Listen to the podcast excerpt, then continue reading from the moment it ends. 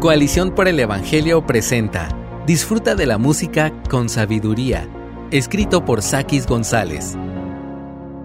La música es un regalo de Dios, un regalo de su gracia común. Esto significa que tanto los creyentes como los no creyentes podemos disfrutar de este obsequio divino. Lee Mateo 5:45.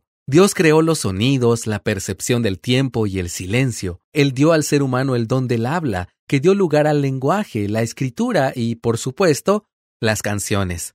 La música, considerada una de las bellas artes, es una herramienta útil para la enseñanza. Por ejemplo, en las escuelas se utilizan canciones para enseñar el abecedario o vocabulario en el aprendizaje del idioma.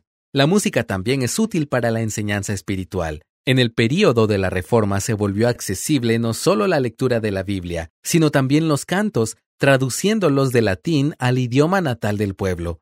En 1524, Martín Lutero y Johann Walter publicaron el primer himnario protestante que tenía como fin reforzar verdades bíblicas, alentando a los creyentes a cantar en la iglesia local. Una batalla por los corazones. Estamos en medio de una fuerte lucha cultural, una vorágine en contra de la cosmovisión cristiana, sus valores y todo lo que representa. La música ha sido un instrumento de degradación moral en esta batalla. Hemos sido testigos de cómo la música se ha utilizado para incitar el odio, el resentimiento, la inmoralidad sexual y mucho más. Pero el problema no es la música en sí, sino las intenciones del corazón del ser humano. En mi primera clase de filosofía en la universidad, el profesor preguntó, ¿Un cuchillo es bueno o malo? Rápidamente surgieron diferentes opiniones y tras un tiempo de conversación, el profesor señaló, ¿ya se dieron cuenta de que la pregunta está mal planteada? Atribuí cualidades morales a un objeto, pero la pregunta correcta sería si un cuchillo es útil o no, si cumple la función para la cual fue diseñado. Entonces la pregunta es, ¿estamos usando de manera apropiada las herramientas que Dios nos ha dado? A través de la historia, el ser humano ha utilizado los regalos que Dios le ha provisto de maneras correctas e incorrectas, de maneras que dan gloria al Señor y maneras que blasfeman su nombre, de maneras que dan honor al Creador y maneras en donde se coloca al hombre como la medida de las cosas. La música no es la excepción. La música cristiana no existe. La música en sí misma no es cristiana o mundana es simplemente música, un conjunto de notas y silencios estructurados. No existe un Do mayor cristiano y un Do mayor no cristiano, sino únicamente un acorde compuesto de tres notas que da como resultado un Do mayor. A lo que debemos prestar atención es al propósito de las palabras de una canción, una composición musical con letra para la voz humana. Entonces sería más preciso hablar de canciones cristianas que de música cristiana. Aún así, en lugar de dividir las canciones en cristianas y no cristianas, considero más apropiado clasificar la música en las siguientes categorías. Número 1. Música que exalta a Dios o cubre aspectos de la vida cristiana. Estas son canciones que de manera directa exaltan a Dios y sus atributos, abordando temas doctrinales como la Trinidad, la salvación, la obra del Espíritu, etc. No todas las canciones que son afines a la cosmovisión cristiana serán adecuadas para una reunión dominical, pero sí pueden ser propicias para un devocional personal, escuchar en el auto o en el trabajo, o simplemente reproducirlas como música ambiental.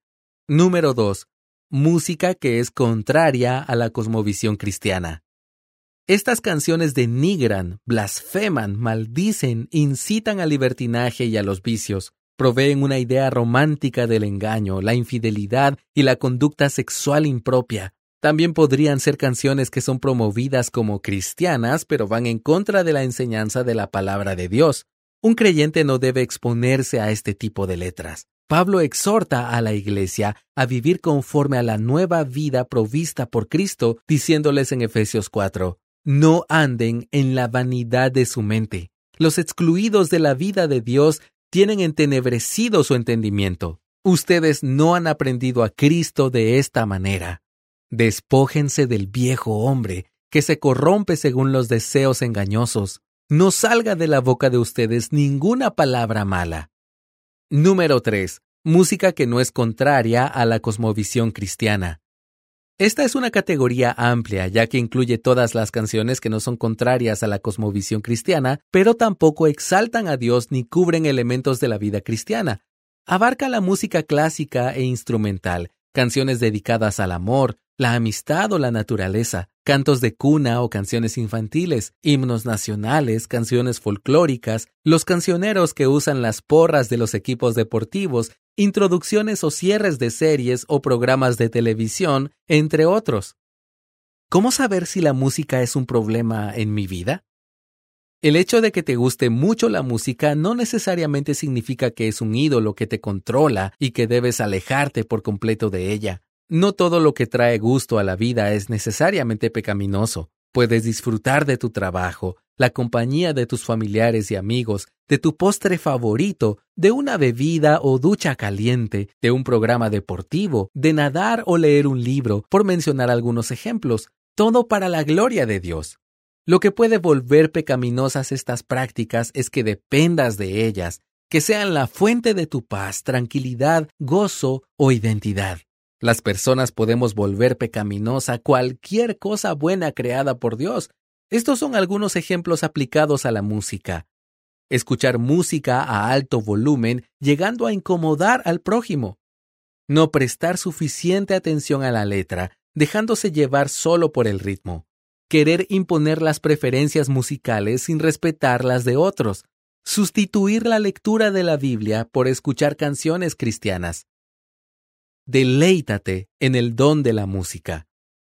Martín Lutero escribió, Realmente desearía que todos los cristianos amaran y honraran el don maravilloso de la música, que es un tesoro de gran nobleza y valor dado por Dios a la humanidad, las riquezas de la música son tan valiosas e impresionantes que me faltan palabras cada vez que intento hablar de ellas o describirlas. En realidad, después de la palabra de Dios, el arte noble de la música es el tesoro más preciado en este mundo. Reina sobre el intelecto, la mente, el corazón y el espíritu podemos disfrutar las cosas placenteras que Dios creó, conforme a su diseño. Esto generará un asombro de la inmensa bondad y creatividad del Señor al ponerlas a nuestra disposición.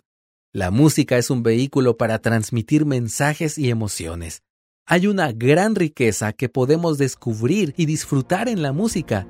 Dios ha hecho todo bueno.